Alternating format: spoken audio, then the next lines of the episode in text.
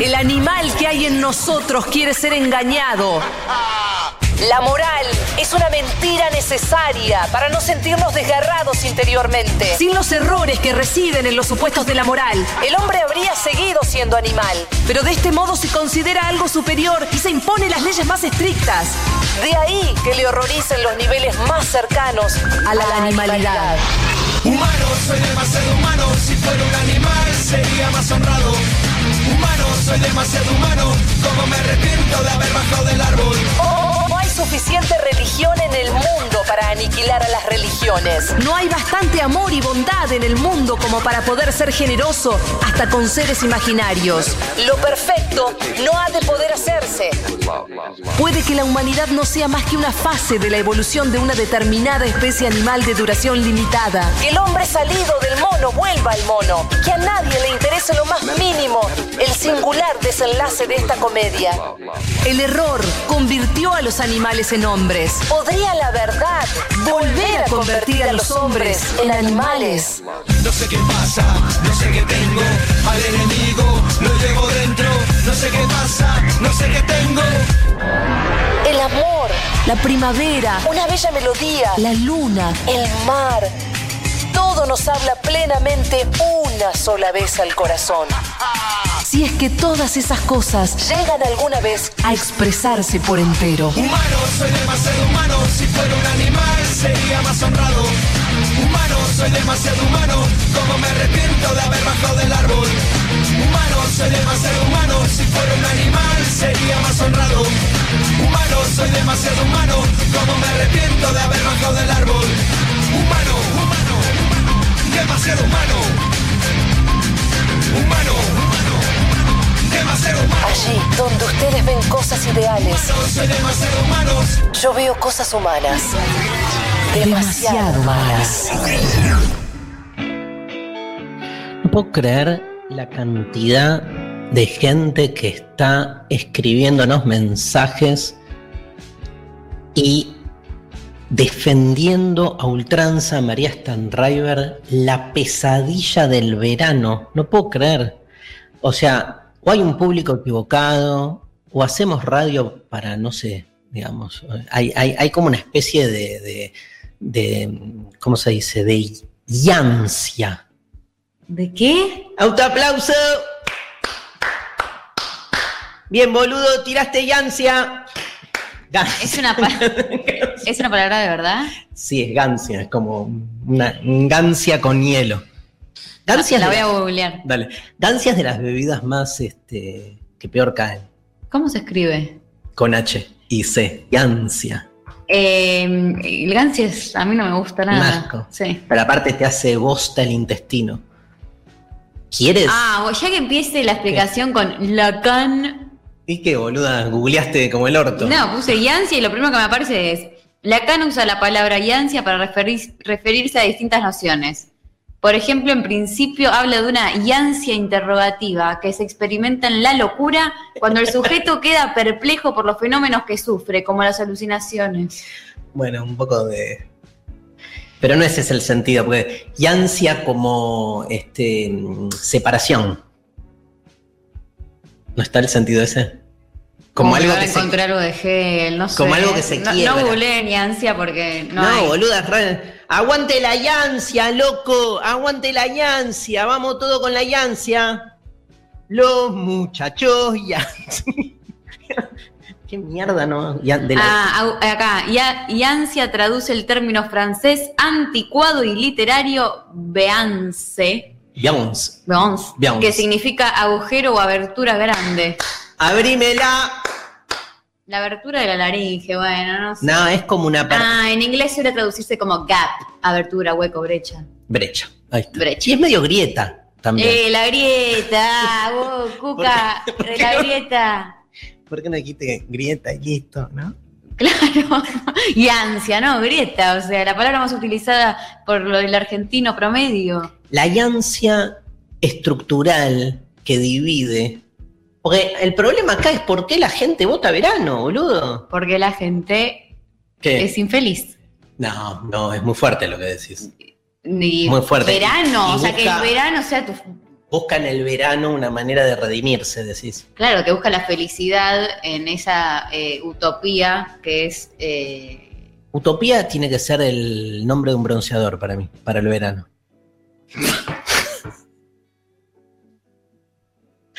La utopía epidérmica al palo.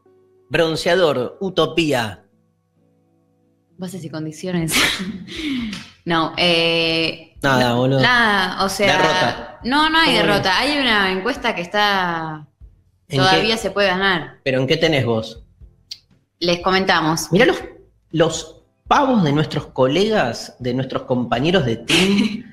Iván Santarciero, por ejemplo, tira, siempre fui team verano, Ya Pe- empieza mal. pero empecé a panquequear. Ah, Los muchachos peronismo. Panqueque, peronismo. Definiciones, sinónimos de peronismo. Panqueque. Al interior Al del interior. movimiento, obvio, pero como todo es peronismo, panquequeas todo el tiempo. Para salir de la grieta verano-invierno y como no me seduce la prensa cool y la euforia que conlleva la primavera, hoy soy otoño. Vamos, Iván. Aumento de sueldo. En realidad lo dice solo por eso. Para, Obvio. para caer bien. Obvio, es estrategia total Pragmatismo. de cuadro intermedio del peronismo bonaerense. Acaba de entrar en todos los parámetros existentes. Cumplió con todo. Es un leal, básicamente. No es un traidor. Bueno, ¿qué le querés contar a la gente? y que contra la gente. La gente. que tanto en Instagram como en Twitter hay una encuesta que está sucediendo en este momento, si querés, eh, fíjate, Sí. en Twitter, eh, sobre, o sea, en el cual pueden votar cuál es su eh, estación favorita y por qué, y lo fundamentan. Eh, por ahora, viene muy peleada, quiero que vayan igual a votar a ambas redes. A ver. Eh, pero les comentamos que les hacemos esa pregunta porque es, es la consigna de Lea, que también nos pueden responder por la aplicación. ¿Cuál es tu estación del año favorita? ¿Por qué? Justifique. Y pueden ganarse el libro. Sí. Todas nuestras maldiciones se cumplieron de Tamara Tenenbaum. Que salió este mes este, y que vamos a hablar un poquito del libro este, sobre el final del programa. Eh, libro este, que nos eh, mandó la editorial Planeta, libro, este, una novela, una pequeña novela de Tamara Tenenbaum, es el sorteo de hoy. Y bueno, viene en Está Twitter. peleadísimo, ¿eh? Sí, sí. Otoño y primavera. Mira, igual me sorprendió. Otoño y primavera están liderando ahí eh, a full en Twitter y verano y invierno eh, la miran de atrás. 1200 votos, este, y hay 33 contra 32, 19 y 15. Igual el- la, la cuadrifecta este, entre, o sea, la presencia de invierno y verano cambia un poco todo. Yo claramente entiendo al otoño y su adversario natural, que es la primavera, pero acá se da una cosa también extraña con el verano. El defensor del verano es como muy veranista. Demasiado. El defensor de la primavera es más, más tranqui. Viste que hay un Twitter, una cuenta de Twitter que yo sigo que es de la gente del Team Invierno. Se llama algo del invierno y cada vez que en verano hace frío, tuitean como, eh, los estamos recorriendo, eh, perdieron, veranistas. Ah, no, no sabía. Yo lo sigo aunque soy Team Otoño, pero bueno, en, en, en la grieta verano-invierno me posiciono del invierno. Ahí tenemos los números de Instagram. En Instagram Eh, venimos, Otoño. sí. Bueno, ¿eh? Empezamos bien. Pero en Twitter está empatado. Bueno, gente, vayan a Twitter a votar. Otoño. No, voten lo que piensen de verdad. Ahora, te hago una pregunta. ¿Vos por qué sos otonista? Porque me gusta ver cómo muere la vida.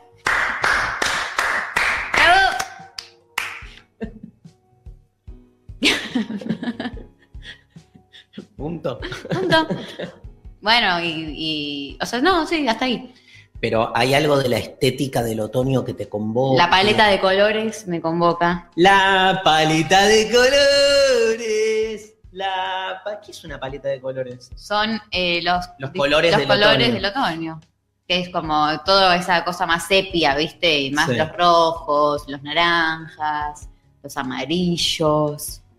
Pero rojo y naranja. Los marrones. no todo, pero apocado. Todo eh, mate. Nada de brillo, nada del brillo de las flores, no, las cosas que se, ver cómo caen las hojas muertas en la vereda y pasa un camión y las pisa y las tritura y las hace mierda. Es una muerte bella. Eh, sí, es muy No. estético el otoño. La muerte es estética.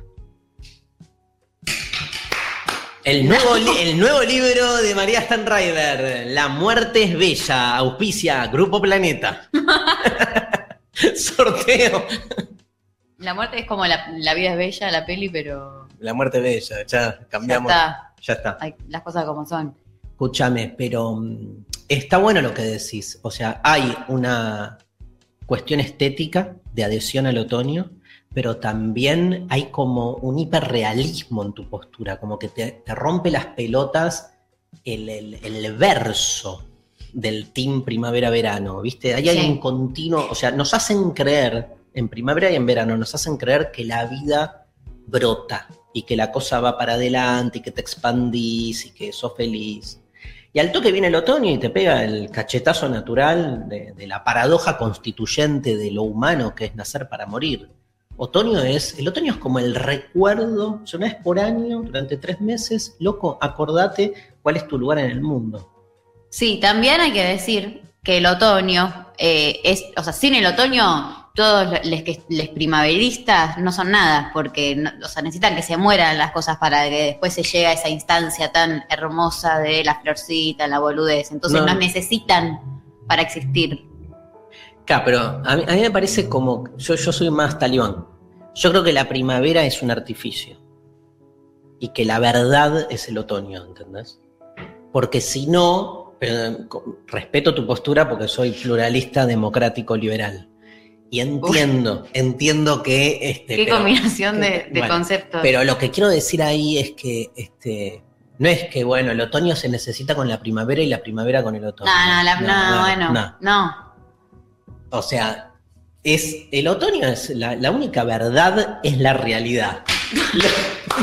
El otoño es peronista. Los muchachos otonistas. Estoy para hacer una orga que sea eh, peronistas otonistas. JPO.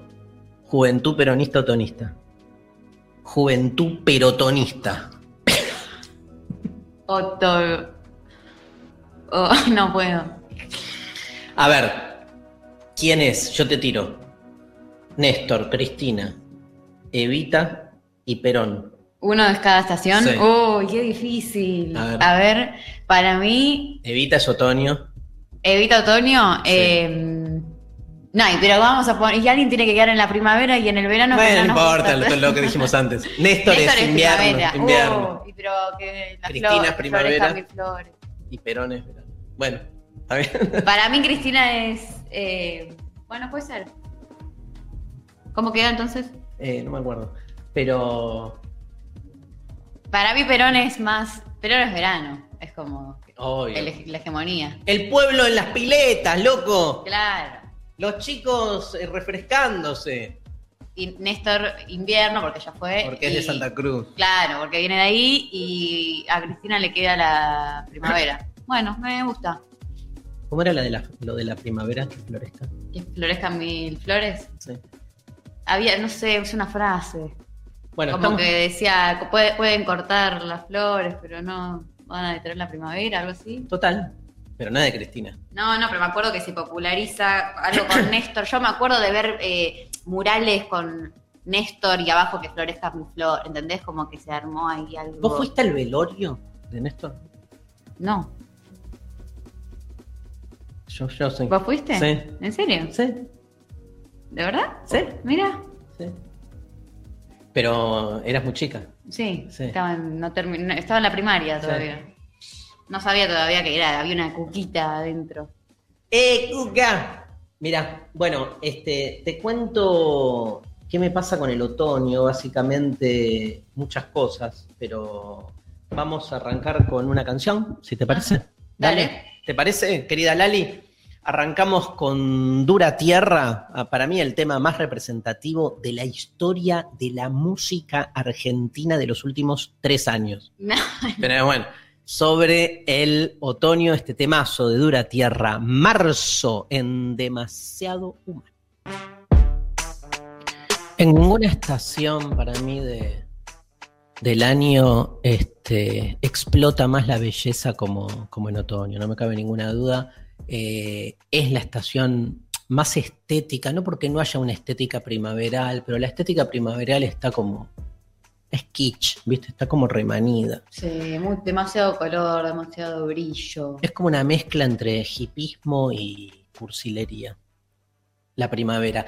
El verano es, digamos, es básicamente una estación, digamos, que te, te genera también al, al interior del modelo de belleza hegemónico y de cuerpos hegemónicos una sensación bastante tensionante, porque uno quiere estar en pelotas, ahí veo un montón de tweets de gente que dice en verano porque estoy en bolas, pero eso conlleva también toda una política de los cuerpos, porque el verano que se nos vende como verano copado no es el verano donde uno, digamos, es genuino con su sentir. Además de que no entiendo a quién puede, a quién le puede gustar el calor, la transpiración. Yo soy muy del sol, pero con frío, o sol con viento. Ahora esa cosa del calor, boludo, la El piel ahogarse. el ahogarse, la piel que quiere irse directamente, quiere volverse adentro de tu cuerpo. Este, nada. Y además creo que el amor falsamente está vinculado con la primavera. La primavera lo que hace es construir un imaginario artificial del amor, que es el enamoramiento. El enamoramiento básicamente es lo que te hace Verga. mierda, sí. Porque es ese momento así como de subidón, que eso es la primavera. ¡Ah! Todo para arriba, todo brota, La del subidón de la droga y después Claro. bajás y te la repegás. Total, es la misma lógica con el amor. O con el- la religión. Vas a la iglesia, rezás, yo qué sé, está todo bien, después vas a tu casa, boludo, y... Te querés matar. Entonces, pero con el amor, esa, esa lógica primaveral del enamoramiento me parece insana. En todo caso, en el otoño tenés, digamos, un vínculo mucho más eh, mundano, humano, Consciente. demasiado humano. ¡Vamos! Es nichano el otoño. ¿Sí? Sí, sí, pero en- quiero ¿Por volver. Eh, no, ahora vuelvo. quiero, por lo del amor, me parece como. Hay como un fresco. Y hay ese color, me encanta lo que dijiste del color. Digamos, que en, en- en otoño hace como que el vínculo con el otro, digamos, sea como más profundo.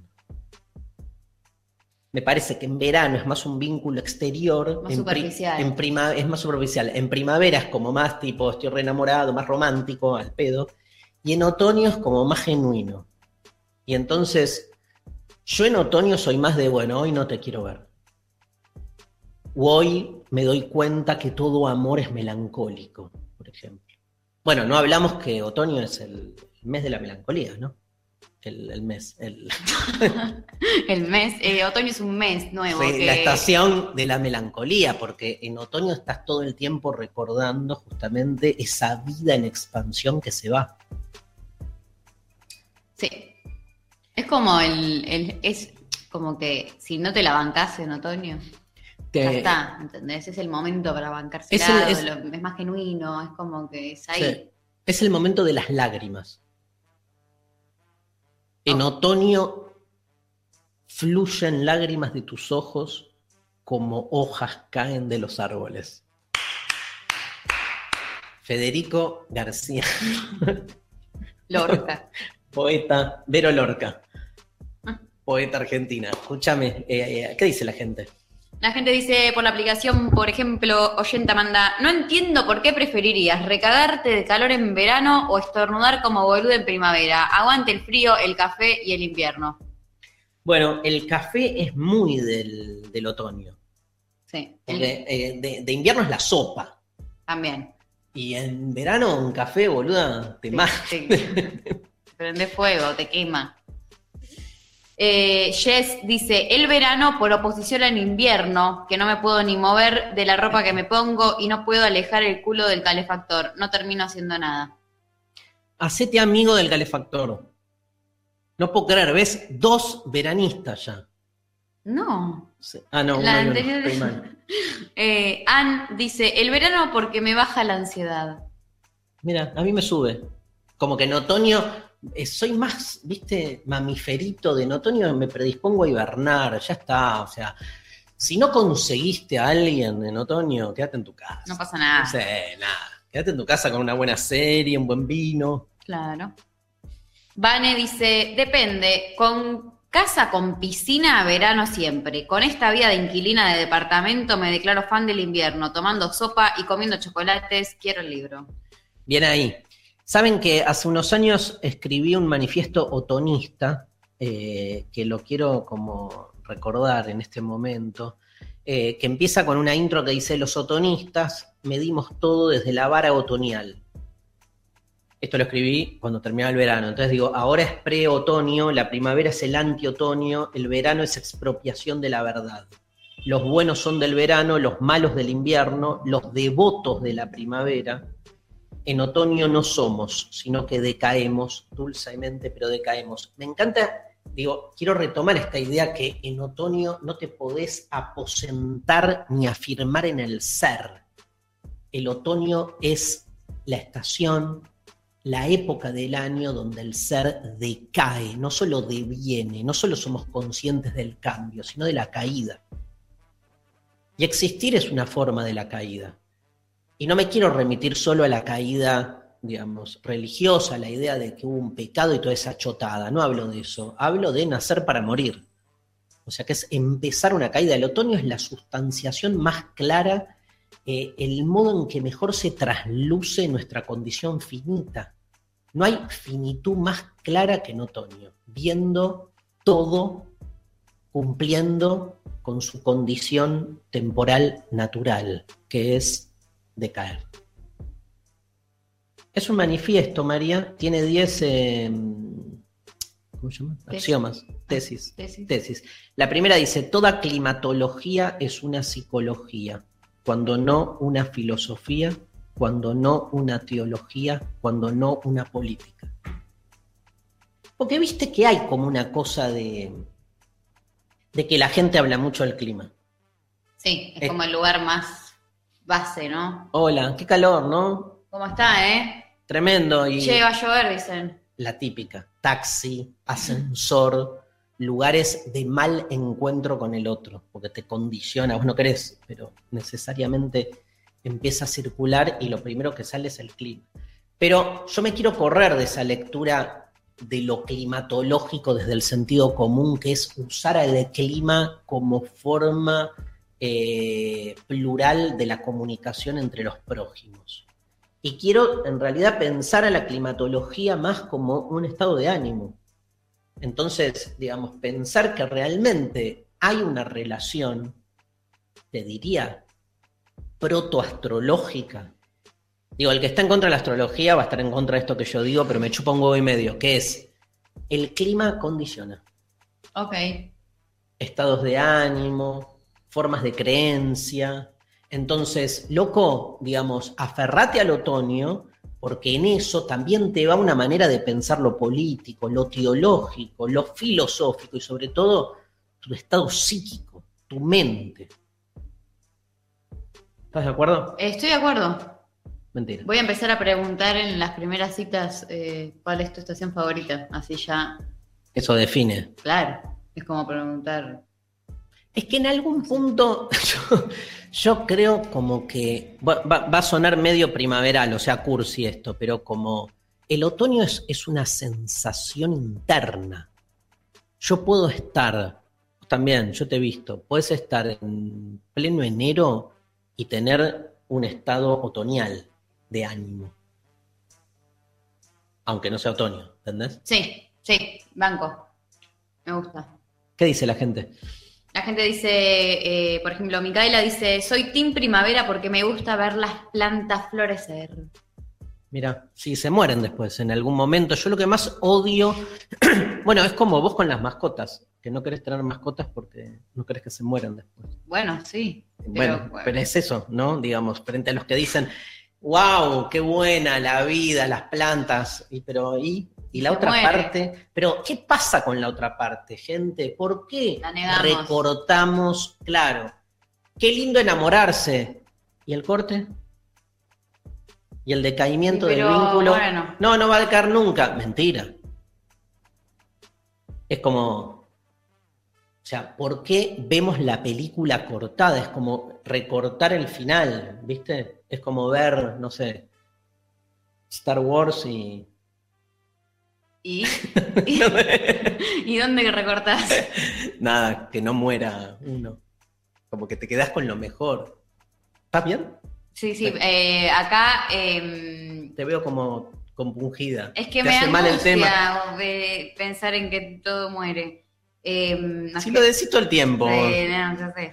Em, nos quedaron las, las respuestas de mm, Sofi, Ah, a ver, ¿qué que no leímos, eh, que dice lo siguiente. Mi estación favorita es el verano, porque, ya empezó mal para nosotros, pero no importa. Mi estación favorita es el verano porque, aunque haga más calor, me siento más liviana, todo me pesa menos, tengo como una sensación interna de vacaciones, aunque tenga que trabajar. Hay más planes, más piletas, los días son más largos, todo es más disfrute. Team verano a muerte. A muerte, Sofi. A muerte es mucho. Entienda entiendo la fundamentación, pero bueno. Nada. Yo envidio al que tienes. Es como envidio al creyente. Al veranista yo lo envidio, no, no, no tengo. Sí, como que tiene ahí una fe, una... claro, no es sé, como, wow, qué suerte. O sea, ojalá tiene yo, muchas ganas. ojalá yo pudiera ir a pileta. Yo voy a, a, por ejemplo, a la pileta de un amigo y a, la, a, a los 40 minutos o me emborracho o saco un libro. claro. Porque además que te empiezan a hablar de cosas y nada, del clima, La- eh, a tomar sol me parece una actividad, eh, pero digna de... de lagartos Sí. que están ahí, ¿no? Es cierto, igual les doy a favor a lo que dice Sofi de que los días son más largos. Eso después es un poco... Duran más de, de La- 24 horas No, los días. el día, o sea que hay más La claridad. luz, que en invierno es como que al toque ya oscurece y bueno, te tira más para adentro. Una, les quiero dar una. Eh, bien. Te leo otra, te Sí. Mariana, que nos mandó, mi estación del año preferida varía según mi estado de ánimo. En un mismo día puedo preferir el verano, añorar la belleza del otoño y querer invernar como un oso en un invierno glacial. Es como Iván, pero al revés. revés. Claro, es todo, o sea, negocia con todos, Mariana. Igual no, no mencionó la primavera, ¿eh? Y no, no puede. y no. Por Tampoco default, la, la collante. Acá, Ruso del Bicho dice: Me acaba de cortar mi pareja de forma muy inesperada No. y le tengo mucho miedo al otoño e invierno No. solo. No pasó nada. Pienso que en primavera y verano la posibilidad de generar vínculos es más alta. Viva el calor. Y pero recién te cortó, ya estás queriendo estar con alguien. Pero aparte para el verano falta un montón. No, pero por eso. Por eso le teme. pero bueno, O sea, Ruso, si hoy fuese verano, ya estarías estaría tirándole los perros a alguien, ¿entendés? Bueno. No da, boludo.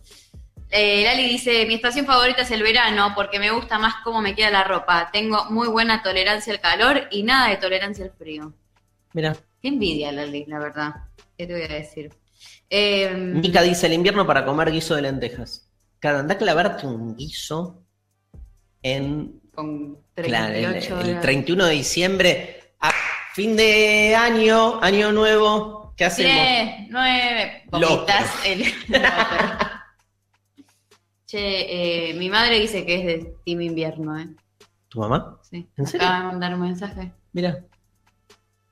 ¿Algo más dice? ¿Soy Sí. team invierno? No, dale, lee todo, boludo. Dice que sufrís que se caigan las hojas en otoño Sí. y que ella es de invierno. Como con pone el otro con una carita como de Como que sufre en otoño. que vos sufrís el- la caída de las hojas. Como, como es un montón, le parece, me pare- por el emoji que me mandó, como una carita como ¿cómo puede sufrir eso?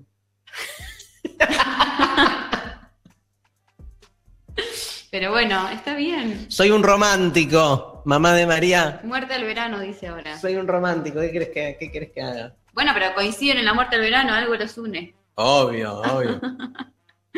Te leo. eh, Depende, dice Martina, mi humor. Si estoy melancólica, otoño. Si estoy feliz, primavera. Últimamente estoy muy team otoño, invierno o verano, nunca. escucha este. A ver. Hipótesis, manda. Amo el otoño. Nací justo en el equinoccio. Tengo la hipótesis de que a cada uno le gusta más la estación en la que nació. Hasta ahora le vengo, la vengo confirmando con mis conocidos. Yo nací en otoño. Yo en primavera. No, no, perdón, pero, Pero no funciona. siempre tuviste problemas. Estás invertida aparte. Puede ser eso.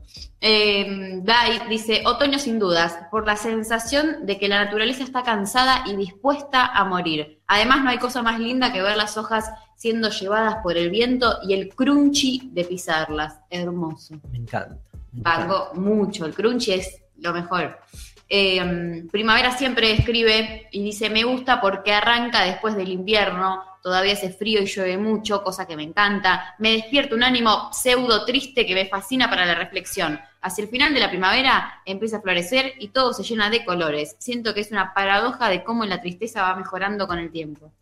Me encanta, la gente está como muy involucrada. Le mando un beso a Cartulina Roja, a Analia Medina, que dice, prendo la radio y lo primero que escucho es a Darío diciendo otoño. Soy soldada del otoño ¡Vamos! siempre. El- hace unos días, cuando empezó el otoño, Ujú. tuiteé alguna boludez y alguien me dijo como, hay que, de la misma manera que los de la primavera festejan, que se festeja el día de la primavera en las plazas, en los parques, como que hay que empezar a hacer las reuniones de cuando empieza el otoño para de- disputarles eso. Me encantó. Pero yo lo que proponía era no hacer el mismo esquema, porque sería un horror si vamos a las plazas a hacer lo mismo, sino que hay que buscar otra actividad. Pero no se me ocurrió que. Como el- Talar la. Talar las plazas. No, bueno, no sé. Meterse en el subte, no sé. Y tomarse un tecito. Me encanta. Acá Joaquín Martínez dice en Twitter, amaba el otoño hasta que viví cinco otoños seguidos.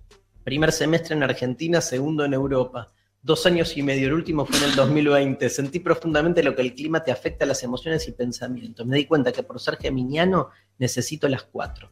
Nací el mismo día que Darío, 16 de junio. ¡Vamos! ¿Cómo eh, te pensás? Bien, como, haciendo como Joaquín, viviendo como muchos otoños de corrido, yendo entre hemisferios. Feliz. Básicamente orgásmico, ¿no? A mí me gustaría, como cuando llega el verano, escapar y nunca vivirlo. Pero siento Estar que. siempre como, es como el que quiere, no quiere morir y está siempre yendo para China. ¿Cómo es eso? ¿Cómo a China? Claro, como que vas, si vas siempre como en contra de la rotación de la Tierra, nunca llega el día de tu... Qué pelotudez. Déjame decirte. Ok. ¿Te mando? Te mando, te. Sí, Leo, vamos, no vamos puedo a escuchar, vamos a escuchar una canción, pero espera, quiero seguir con mi manifiesto porque este, no, hacía mucho que no lo leía. Dale. Tesis 2. El ser no es. En verano se disfraza, en invierno se oculta, en primavera seduce, en otoño deviene o peor, decae. Tesis 3. Nacemos para morir. Ontología otoñal. Tesis 4. Toda sujeción homologa estaciones y ánimos. Hay que disfrutar el verano, mimarse en invierno y más alienaciones.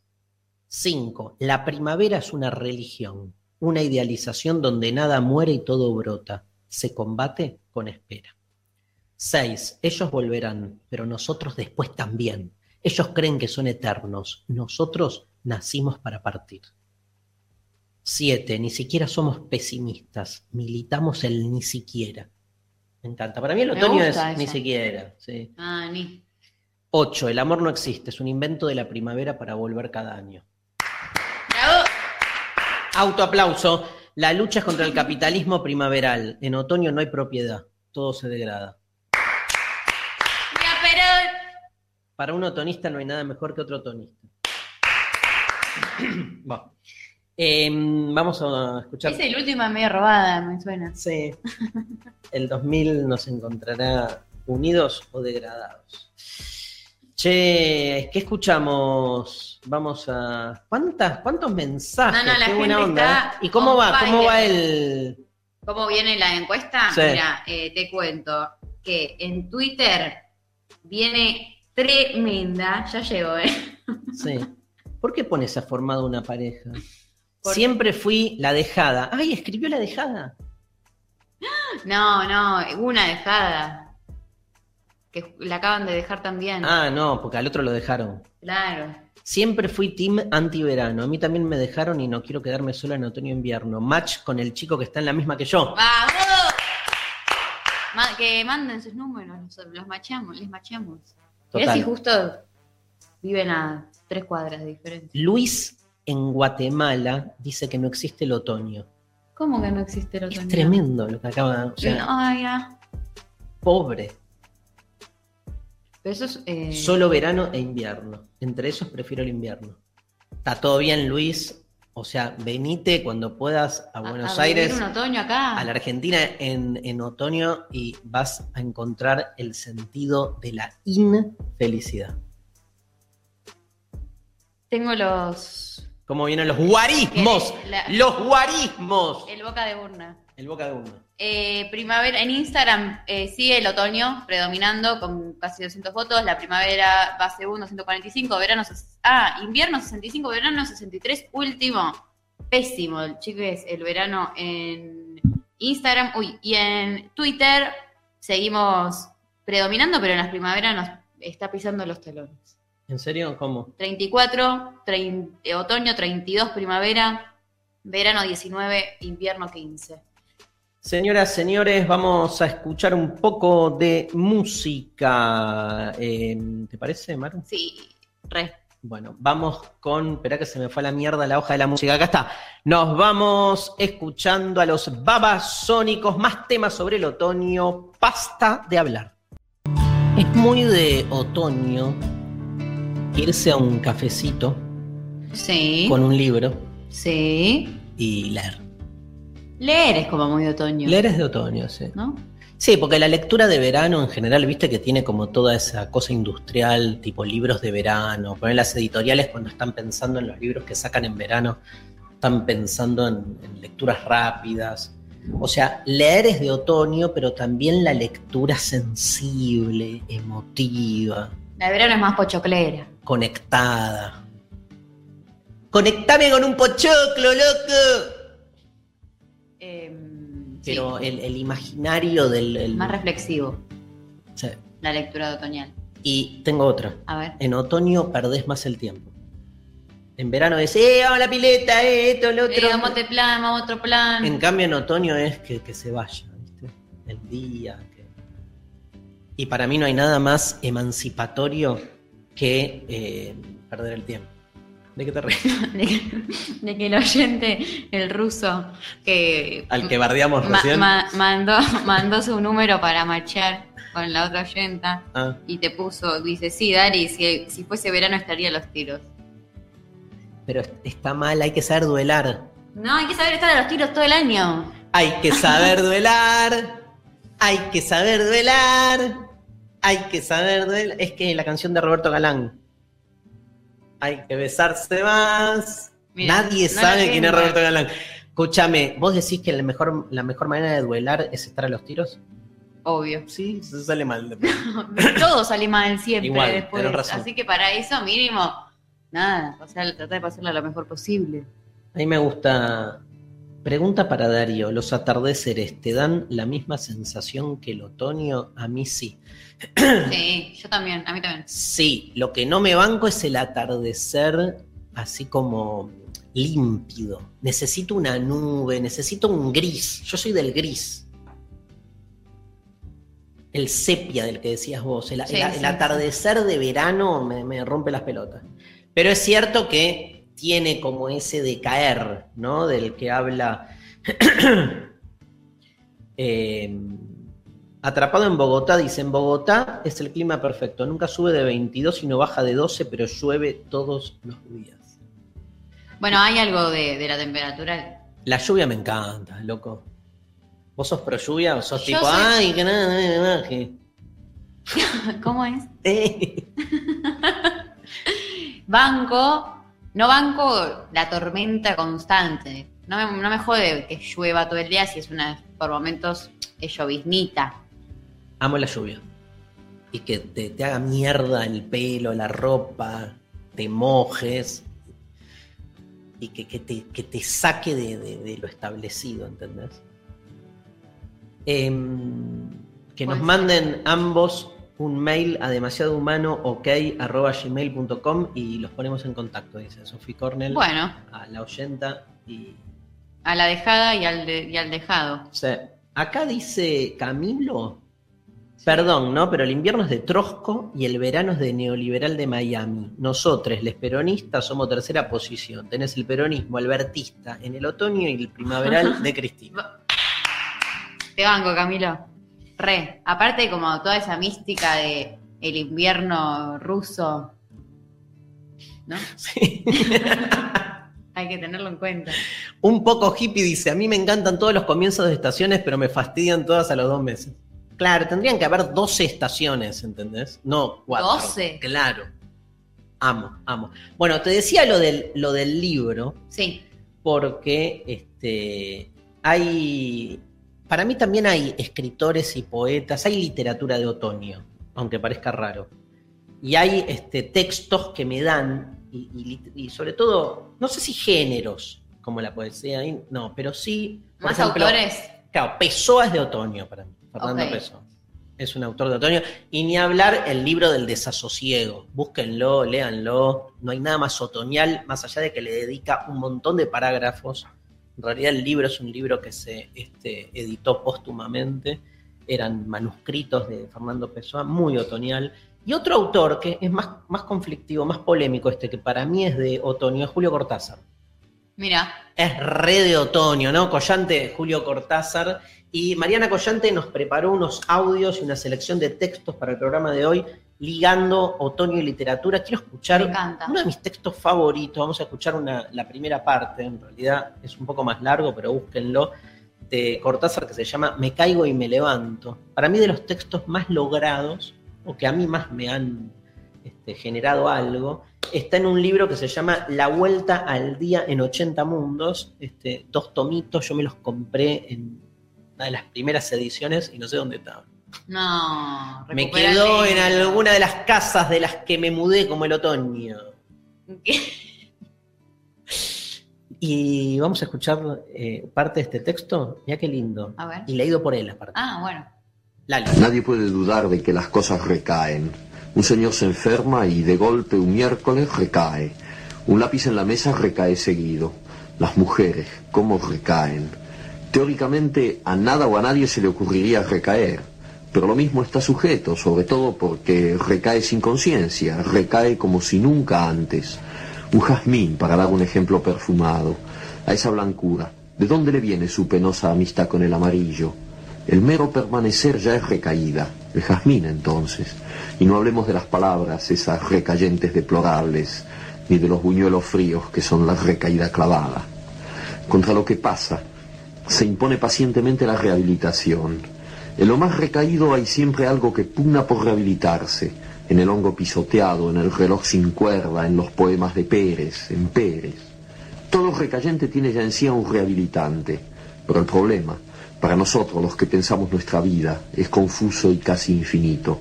Un caracol segrega y una nube aspira. Seguramente recaerán, pero una compensación ajena a ellos los rehabilita, los hace treparse poco a poco a lo mejor de sí mismos antes de la recaída inevitable. Pero nosotros, tía, ¿cómo haremos?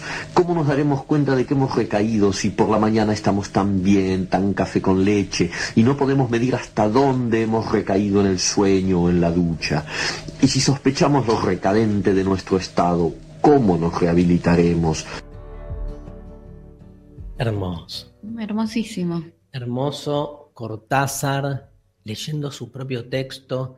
Eh, yo creo que en otoño se me, por lo menos a mí se me juega lo imposible. Es como María jodía antes con la palabra utopía, pero tiene algo de eso. En otoño es como la, la conciencia de que el único propósito tiene que ver con lo imposible y en tanto imposible queda ahí siempre latente, ¿no? Siempre, digamos, este, en, estado de espera. Pero, digamos, parece que el otoño nos conecta con otra zona de, del ser en algún punto. Ese decaimiento, esa caída, hace como que se nos abra algo que en, el resto de las estaciones está tapado, porque en invierno estás más preocupado por cubrirte, en primavera por florecer y en verano por este, nada, por este, estar así abierto a lo que viene. Pero en otoño el, es, ese comienzo del recaimiento habilita lo que siempre se encuentra ocluido. amo, posta, amo eh, el otoño en ese sentido. Por eso quiero escuchar también otro pedido de lo imposible, que es el pedido amoroso. Yo creo que en otoño, digamos, hay, como decíamos antes, otro vínculo con el amor, donde no hay cálculo, ¿viste? No hay un acuerdo, no hay chongueo en el sentido más este, estratégico de, eh, voy, vamos, hacemos, acordemos esto. el otoño es la estación para pedir amor. Y no importa que venga, porque lo que importa de un pedido es el pedido. Y es fundamental que uno pueda eso, pedir, aunque sepa que del otro lado no hay respuesta. Creo incluso que el amor más verdadero es el que no vuelve. Porque la reciprocidad lo mata, porque entras ahí en un intercambio con el otro que siempre es una chotada. Y en ese sentido quiero escuchar este poema brillante de José Barra, escritor, autor teatral, poeta y guionista, Participó en la movida poética post-dictadura hasta mediados de la década del 90. Entre sus obras más conocidas se destacan Obsesión de Vivir, Plástico Cruel y Mark, la sucia rata, del que vamos a escuchar un fragmento dedicado al otoño, leído por Jorge Chacho Marcetti en el programa El Peso Luble de Radio Nacional de Córdoba. Lo escuchamos. Que sea otoño y que llueva mucho que haya leños ardiendo en un brasero y un gato, que haya un gato y que sea negro y que mire de amarillo y que se enrosque y que nos enseñe un poco a vivir, pero por sobre todas las cosas, que sea otoño, que le falte un vidrio a la ventana, que entren por ese hueco la lluvia y el frío, que tengas ganas de besarme, muchas ganas, que un hombre te espere en otra parte, que sea otra vez otoño, otoño, y que llueva, y que no vayas, que te quedes conmigo, que sea otoño otra vez, y que te quedes. Que un hombre te esté esperando en otra parte, y que no vayas, y que te quedes conmigo, que sea otoño otra vez y que te quedes. Es muy probable que la otra persona se haya ido, porque el poema tiene que ver con lo imposible, decíamos recién. Me mata, ya estamos llorando, María. No, no hay que, no, tiene que, no tienen que vertirse las lágrimas. El, llanto interior es un estado otoñal, justamente. Em, que le falte un vidrio a la ventana. Esa es una descripción de mi estado de ánimo. ¿Cómo te sentís, Darío? Y le falta un vidrio a mi ventana. Es eso. Ay, Dios mío. Eh, bueno, ¿sabes qué Cortázar? Bueno, hay, toda una movida muy crítica. Después le voy a preguntar a Mariana, con Cortázar, este, desde ciertos feminismos, le cuestionan mucho a Cortázar el modo en que se relaciona con eh, la mujer en su poética, digamos, ¿no? en, en, su narrativa, incluso la figura de la maga, en Rayuela es un temazo ese porque hay como una polémica fuerte.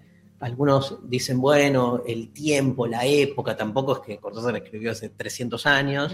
Este, ya había un feminismo importante en esos años.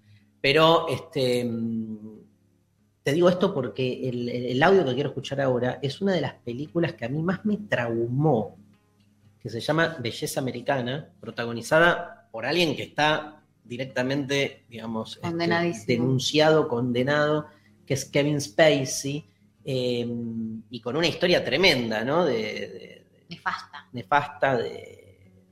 tipo se obsesiona con la amiga de su hija, ¿no? Em, adolescente. Adolescente. Belleza Americana, peliculaza de Sam. Para sí, peli, la verdad, hay que decirlo. Ganó el Oscar, creo, ¿no? Es este, de 1999, Sam Méndez es un director del carajo, y este, son una crítica a las pulsiones ocultas del estilo de vida norteamericano, pero hay un momento, por ahí se acuerdan, donde el personaje de Ricky, que es el que vamos a escuchar en el audio, doblado obviamente, tiene la afición de filmar a sus vecinos y entonces invita a la hija de Kevin Spacey, era un pibe, ¿te acordás? Que el papá tenía armas que se termina curtiendo a Kevin Spacey, un desastre. un desastre. Pero este pibe, estos son como los dos más o menos, este, la historia de amor, este, y la invita a ver eh, una grabación que hizo en video y en la grabación se ven hojas en otoño Sí. y una bolsa que es como que baila entre esas hojas. Y, si, En la calle, ¿no? Si buscan en YouTube van a encontrar ese fragmento fascinante y escuchá lo que dice el, el personaje en Belleza Americana. Fue uno de esos días que faltaba un minuto para nevar. Y hay cierta electricidad en el aire. Casi puedes oírla. Y esta bolsa solo bailaba conmigo. Como un niño que me imploraba que jugáramos por 15 minutos. Ese día me di cuenta de que había toda una vida detrás de las cosas. Y una fuerza, una fuerza increíblemente benévola, que quería que supiera que no había razón para temer. El video es una mala excusa, lo sé, pero me ayuda a recordar. Necesito recordar.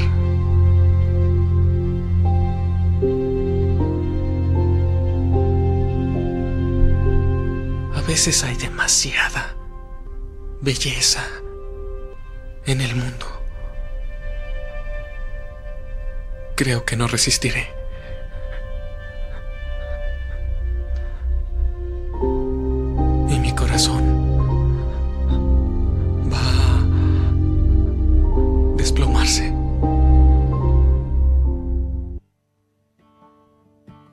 Se besan ahí. Dios. A veces hay demasiada belleza en el mundo. Creo que no resistiré. Eso es el otoño para mí. ¿Cómo acompañar esa ansia Basta, Goriancia. entre la belleza plena que se expresa, que emerge, en, que se manifiesta en otoño, y nuestra imposibilidad? Me encanta decir que el corazón va a desplomarse, ¿no? Porque es esa sensación de que no podemos, no nos da el cuerpo como para sostener tanto. Eso es bien otoñal. Entonces lo dejas ir, porque es mucho. Y ves, así como especulativamente, ves de, de- contemplar, contemplás la realidad yéndose. Eso es el otoño. Y la realidad en su expresión más bella. Tiene mucha melancolía el otoño y por eso un género otoñal por excelencia es el tango. Y nadie como mi amigo y tu profesor Gustavo Varela, que en este programa con Eduardo Aliberti sobre el tango, del programa de radio Decime quién sos vos, este, nos cuenta su relación con el tango, la melancolía y el otoño.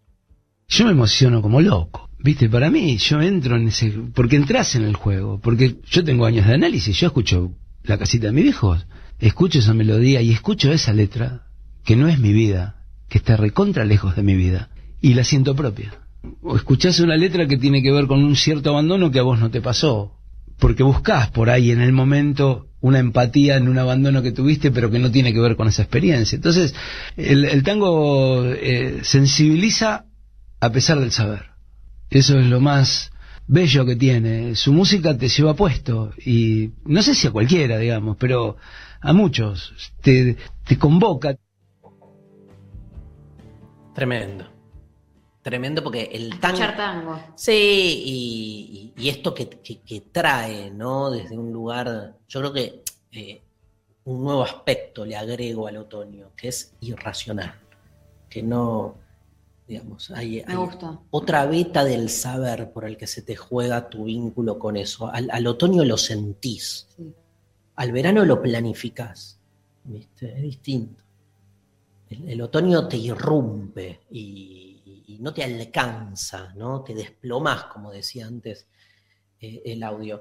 Em, quien sí sabe, digamos, cómo manejarse en el otoño, sobre todo en cuestión de citas es nuestro amigo Peter Capusotto, que en otoño tiene la predilección de escuchar ciertos temas, sobre todo en, en- en los primeros encuentros, cuando tiene básicamente el propósito de garchar. Mira, que es poético sí, muy poético. Y este nos eh, nada, ¿querés saber cómo le fue Sí, a Capusotto? Por favor. Porque además apuesta una música también, así como lacónica, una música lacónica, lacónica, Lacónica. la crónica. Este, lacónica es un gran término. Lo escuchamos a Capusotto, era en abril. Quiero que nuestra primera noche de amor sea perfecta. Por supuesto. ¿Qué más necesitamos? El champán, vos, yo, tu aliento, tu pelo, tu respiración. Y además, algo de música. Sabes, hermano, lo triste que estoy. Pero no, no sé si voy a poder. A ver si la pones con esto. Una colección única de muy buena música, pero totalmente inadecuada para un momento romántico. A ver si la pones con esto. Todo el talento de grandes artistas para una noche dedicada totalmente al fracaso sexual.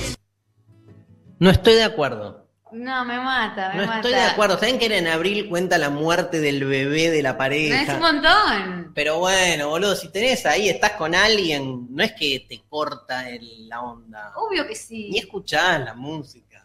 Estás ahí. Te matás. Yo quiero, eh, creo que también hay canciones, músicas de otoño, eh, como para vos hay eh, personas, Sí. autores. Sí. Eh, creo Por ejemplo, que Cabrera. ¿cuál? Las canciones de Cabrera. Son de otoño. Sí. tenés razón. Y hay así, yo tengo eh, una playlist en, en Spotify. Que son canciones Son de otoño. canciones de otoño. Ah, Otoño. invitamos a todos los oyentes a la lista de Spotify de María Stanrider. es toda- todas canciones que a mí me suenan, me hacen sentir otoñal. Y que en otoño está buenas escucharlas, pero está mejor escucharlas en otras eh, en otros momentos del año. O sea, estás en la Claro. primavera, todo es re lindo, hermoso, no sé qué, y vos querés sentir el otoño y te pones un par de canciones que te hacen sentir así. Me encanta, Maru. Cinco Oscar, dice Iván Santarciero, que ganó Belleza Ah, un Americana. montón. Sí. Che, este, nos vamos escuchando un tema. Darío, ¿viste la película de Kim Ki-duk? Primavera, verano, otoño, invierno y otra vez primavera. ¡Bravo! De mis predilectas. Kim Ki-duk, así de largo es el título. La vi en el cine. aparte. ¿En serio? Sí, sí. ¿La el- recomendás? La recomiendo. Julieta de Lanús, debe ser, dice, ese poema de Esbarra es mi favorito y el que más me parte el corazón. Tim Otoño, mi gato se llama Otoño. Ay, me- le quiero poner una mascota otoño. No, después se muere. Bueno, está bien, tiene. La cucaracha que el otro día que mataste, boluda, la hubiéramos este, Adoptado. adoptado. Em, soy de invierno soleado o de... Bueno, no, este, ¿tenés algo más? Nos vamos con un tema. Hay ¿no? mensajitos, pero podemos ir a escuchar un tema. Dale. Nos vamos, si te parece, querida eh, Lali, escuchando Otoño en Nueva York, Billie Holiday, un clásico para cerrar este bloque. Se viene Mariana Collante, se viene el espacio del Grupo Planeta, nos queda todavía un poco de programa en estos lunes de otoño de Demasiado Humano en la Futurock. Humano. Demasiado humano. Somos lengua. Somos lenguaje. Bueno, seguimos en demasiado humano, siguen llegando los mensajes de la gente. Un montón, ¿no? Un montón. Por Hay otra chica que dice que tiene una lista de Spotify como vos. Sí, acabo de ver. eh, Martu dice: Yo también tengo una lista de Spotify. Mañanitas de otoño, Sui Generis, Yes y Juan Quintero nos faltan. Bueno, eh, abrazo para ti también. Eh, comparto, ¿eh? Ahí están esos, esos artistas en mi lista. Vamos a mm, hablar ahora del libro que nos llega eh, en el mes de abril del Grupo Planeta, que como saben este año está auspiciando nuestro programa. Eh, y lo vamos a hacer comentando y repasando eh, esta novela, que es la primera novela que escribe Tamara Tenenbaum, que ya ha sacado, bueno, El fin del amor, un libro que ha sido un bestseller y se sigue vendiendo un montón, este, interviniendo activamente en las formas de pensar el amor, que es lo más importante. Tamara, que tiene 32 años, una claridad, una contundencia, es exquisito leer sus textos. También sacó un libro de cuentos, pero ahora debuta con, con esta novela, se llama Todas nuestras maldiciones se cumplieron. Es el libro que estamos sorteando hoy. ¿Sí? El texto narra el tránsito a la madurez de una chica que creció en una comunidad judía ortodoxa hasta que una mañana de invierno en el barrio porteño de Once, una bomba hizo estallar todas sus certezas. Desde el padre muerto en el atentado en adelante, los hombres en esta novela aparecen en segundo plano como afantasmados. Las mujeres, en cambio, poseen la fuerza y la determinación de quienes tienen que salir adelante solas, con las limitaciones impuestas a su género por el medio en que se mueven. Pero la protagonista no está dispuesta a aceptar mandatos que a medida que crece se le vuelven cada vez más absurdos. Cree, como su madre, que la única manera de asegurar de que algo se haga bien es hacerlo ella misma y esa es su única religión.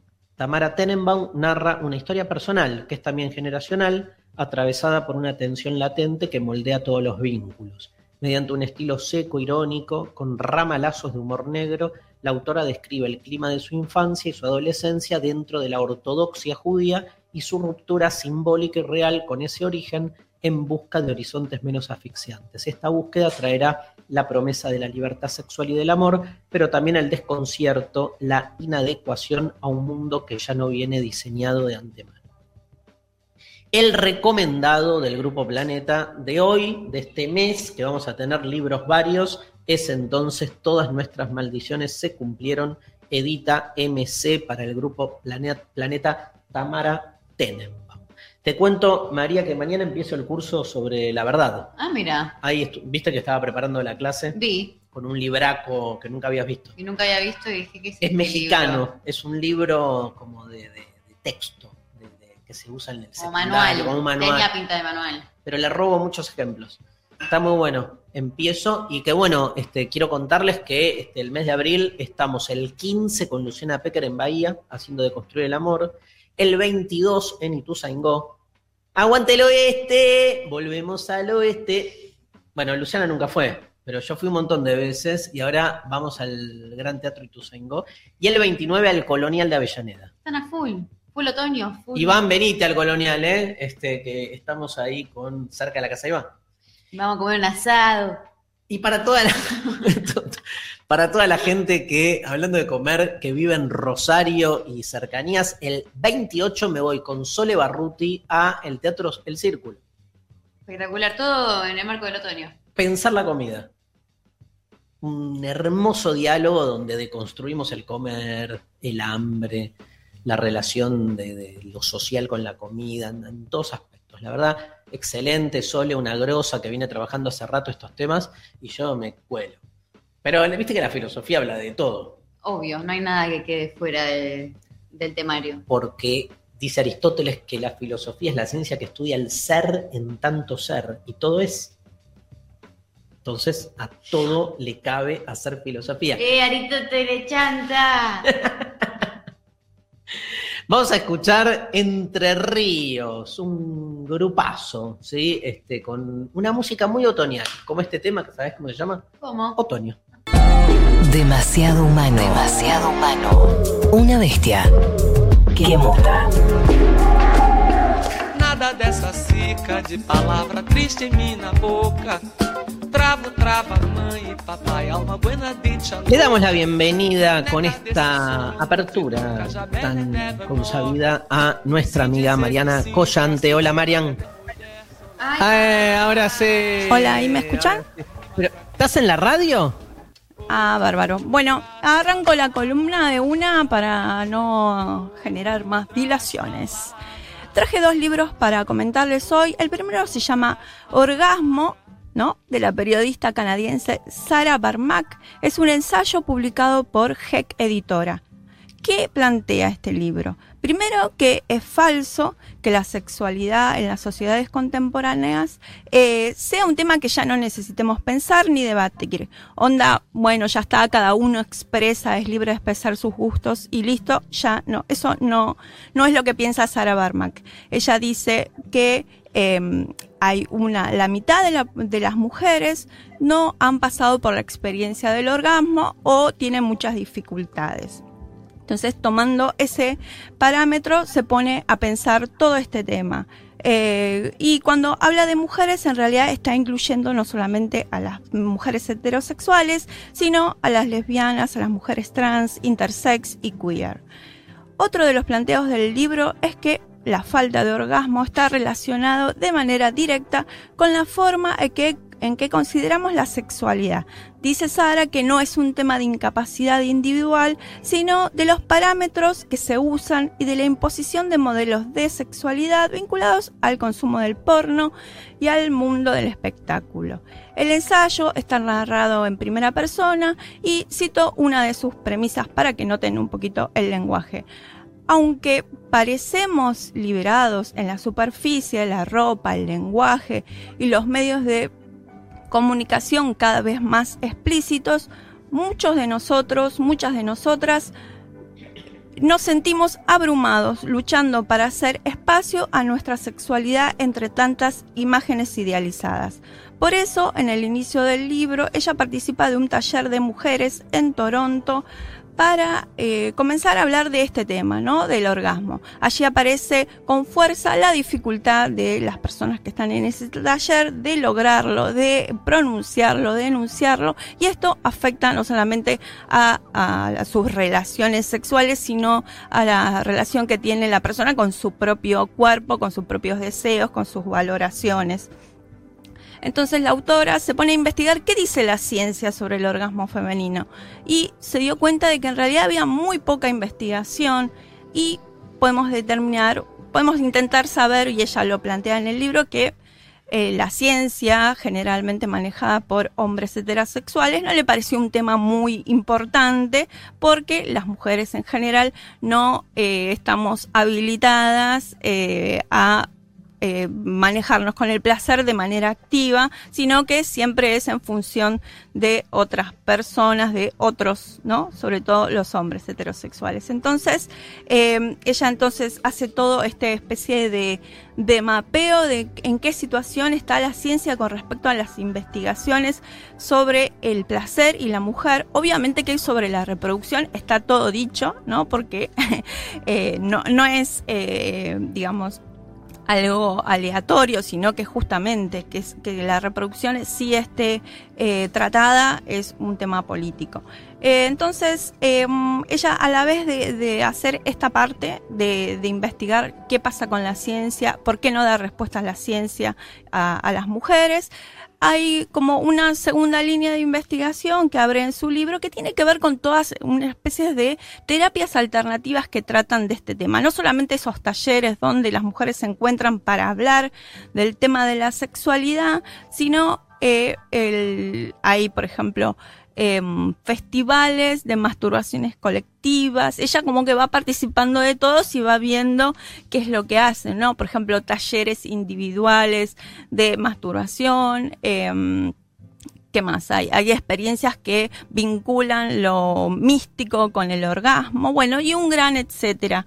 Eh, el lenguaje del texto, y, ah, bueno, y una cosa que quiero aclarar es que la palabra orgasmo ahí lo que quiere mostrar es la... Mm, la diferencia que hay entre el acceso que tienen los hombres y eh, las mujeres. No es como un punto de llegada ni algo a alcanzar, sino simplemente marca cuál es eh, la meta que se le pone a todo el mundo, ¿no? Eh, entonces, el libro para mí es muy interesante, maneja un lenguaje totalmente accesible, tiene humor, contiene un montón de datos que jamás habíamos escuchado y creo que eh, es un tema importantísimo porque nos da la posibilidad a todas las personas, a todos, incluyendo a los hombres heterosexuales, de poder alejarse de esos mandatos y de la presión que ejercen esos mandatos, ¿no? Con respecto a la eficiencia, al cumplimiento y que cada uno, cada una puede elegir lo que le parezca, lo que le haga sentir bien, etcétera, etcétera. Sobre todo en sintonía con su propio cuerpo y si no quiere tener relaciones, también está muy bien. Así que este es mi libro recomendado. Para mí está buenísimo. Repito el nombre, es eh, Orgasmo de Sara Barmack. Y la edición la hizo HEC, H-E-K-H-T. Esa es la, la editora. Eh, y si quieren chusmear más sobre la autora, hay una charla TED que anda dando vueltas por ahí, donde ella cuenta un poquito por qué hizo el libro, etcétera. Es un poquito más lavada lo, lo, que ella cuenta ahí, pero es interesante igual, nos da pie para leer el libro. Y traje otro libro para compartir con ustedes que eh, se llama El Gran Despertar de la escritora inglesa Julia Arnfield son nueve relatos protagonizados por niñas, adolescentes y mujeres jóvenes que podrían inscribirse en el realismo fantástico. En los relatos suceden cosas que están por fuera de la norma, pero en la narración no hay un clima previo de tensión, onda, ojo que acaba a pasar algo y una música estridente que anuncia lo que va a ocurrir. Acá no hay nada que ver, simplemente surge lo anómalo de de una los personajes empiezan a vivir bajo esa cosa anómala con naturalidad, lo soportan sin pensar en otras opciones y sin atinar a revelarse. Entre las páginas de este libro hay, por ejemplo, un adolescente que tiene una enfermedad grave, que se le cae la piel y una noche que sale con sus amigas tiene que eh, besar a un chico y en el momento eh, decisivo ante eh, la boca del chico se empieza como a convertir o ella siente que se está convirtiendo en otra cosa, se le cae el pelo, se le caen los dientes. Y hay otro cuento que también va por el mismo lado pero que tiene como protagonista un grupo de mujeres que toca eh, rock y que tiene como un montón de seguidoras, niñas y adolescentes que van a conformando una especie de multitud bastante feroz que va arrasando por todos los lugares donde el grupo toca. Entonces acá la adolescencia parece como algo monstruoso, algo vinculado a lo anómalo, pero total. Y para volver a este tema de lo monstruoso, lo inexplicable, eh, también eh, acontece en una ciudad entera esto, ¿no? En otro relato, ella eh, hace que una mujer de 27 años empiece a contar que en la ciudad donde vive la gente se quedó sin sueño, o sea, un día se despertó y los sueños se corporizaron y son como entidades que andan dando vueltas por ahí, entonces la gente ya no necesita dormir. La ciudad se transforma en una ciudad insomne, pero todavía hay gente que duerme y que necesita dormir. Entonces ahí se da vuelta todo, toda la, la vida de toda esa ciudad se da vuelta y lo anómalo sería dormir y querer dormir y soñar. Entonces no hay explicación para absolutamente nada y a mí me parece que este, esta característica del texto es muy interesante porque eh, deja al lector en una incertidumbre total. No son textos de horror ni de terror, pero sí de, incertidumbre, de colocarte en un lugar incómodo, donde hay muchas cosas relacionadas con el cuerpo y con las transformaciones del cuerpo. Así que bueno, yo les recomiendo muchísimo este libro que editó eh, Editorial Sigilo. Eh, repito el nombre del libro, El Gran Despertar de Julia Armenfield, publicado por Editorial Sigilo. A ver si entran a la deriva de este libro hermoso de cuentos. Bueno, Marian, ¿estás? ¿Nos escuchás? Sí, yo sí. Ah, bien, mira, hubiera intervenido, creí que no nos escuchaban. Yo también pensé que estaba hablando sola y que me estaba como una loca hablando sola. Digo, bueno, por lo Pero, menos ¿Y vos sabés si vos y yo nos escuchó alguien? Dice sí, Lali. Estás en la radio, ¿no? Yo estoy, estoy en la radio, sí, sí, sí. Perfecto. ¿Sabes que tengo los dos libros? No. Tengo ¿Y? los dos. Te juro, el, el sábado me di una vuelta por la Felva, la Ah. feria esta de que, que se hizo ahí en el parque del Abasto, ¿no? Eh, ¿Viste qué lindo lugar? Me Re lindo, ¿fuiste? Sí, sí, fui en otra ocasión. Esta vez no fui y me- no, no sé, se me pasó, no, no fui, pero. Muy lindo. Y me Es compré Orgasmo, justamente. Ah, bueno, te va a encantar el libro. Y aparte es muy divertido. Hay una parte de un festival de masturbación colectiva que Veo, veo, veo que te quedaste con esa parte. No, es porque la- es muy, muy muy incómoda la situación. No, Me muy imagino. interesante. Porque cada uno pone ahí lo que tiene ganas de nada. Un montón de compré- deseos. De editorial Hex me compré también Guerrilleras de Monique Wittig. Ah, yo lo, empecé a leer. Todavía no avancé mucho, pero está buenísimo. Y el otro libro me llegó, me llegó y como no le di bola. Y ahora escuchándote, este, lo, lo, lo voy a lo voy a agarrar. Te va a gustar porque lo que plantea más que nada es la incertidumbre. Es como, mm, Claro. digamos, una Mariana Enríquez, pero sin la tensión de generar la tensión y, y- y, digamos, atarse al género de terror, sino que te sorprende que pase lo que pase. Así que Buenísimo. está buenísimo lo- los dos libros que traje para hoy. Bueno, les mando un beso y me retiro. Chao, Marian. Chao. Se nos va el programa. Sí. Gracias, Mariana Chao, chao. Collante. En otras palabras, nos vemos el lunes que viene con Mariana. Y María, ¿tenés algo para comentarnos? Sí, un par de cosas para contarles. Por un lado, eh, les comento que está el premio Futurock Novela 2021. Ediciones Futurock busca la novela que hay que leer en 2021. 21, la ganadora o ganador recibirá un premio de 500 mil pesos en efectivo y la publicación de su obra en ediciones Futurock. El jurado finalista que elegirá a la novela ganadora está compuesto por los reconocidos escritores argentinos Claudia Piñeiro, Sergio Vicio y Fabián Casas. Habrá además un prejurado compuesto por personas destacadas del ámbito literario. Encontrás las bases y la solicitud de inscripción en la página de Futurock, futurock.fm barra premio novela 2021. Por otro lado, vamos a hablar de las novedades del sistema universitario. El Consejo Interuniversitario Nacional acordó adherir a la ley número 27.592, conocida como Ley Yolanda, que garantiza la formación integral en ambiente con perspectiva de desarrollo sostenible y con especial énfasis en cambio climático. La capacitación será obligatoria también para el personal y las autoridades de este consejo. Yolanda Ortiz, fallecida en 2019, fue una doctora en química tucumana y la primera secretaria de Recursos Naturales y Ambiente Humano del país. Conoce las actividades del SIN en sin.edu.ar. Y por último nos llegan también noticias desde el conurbano bonaerense.